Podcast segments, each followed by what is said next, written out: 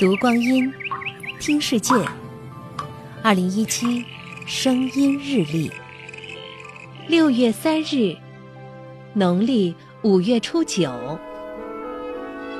今天，我们纪念一位闻名遐迩的奥地利音乐家。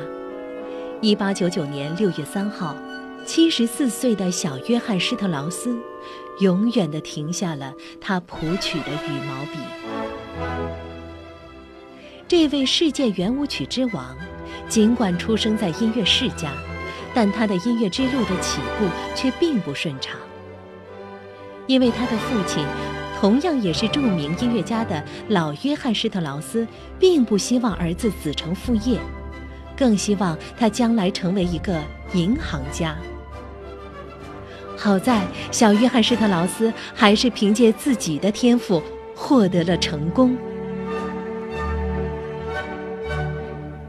一八六七年的巴黎世博会上，小约翰施特劳斯指挥乐队演奏的这首圆舞曲《蓝色多瑙河》名扬世界。电影《翠笛春晓》描述了这首名曲的诞生。施特劳斯站在河畔，目送着自己的朋友远去，惆怅与爱意从心底喷涌而出，他便把这些蹦出来的旋律写在了自己的白衬衫上。在他的推动下，圆舞曲这种原本属于底层农民的舞曲走进了欧洲宫廷。它打破了严肃音乐和大众音乐界限，让雅俗共赏的民间音乐成为永恒的时光乐章。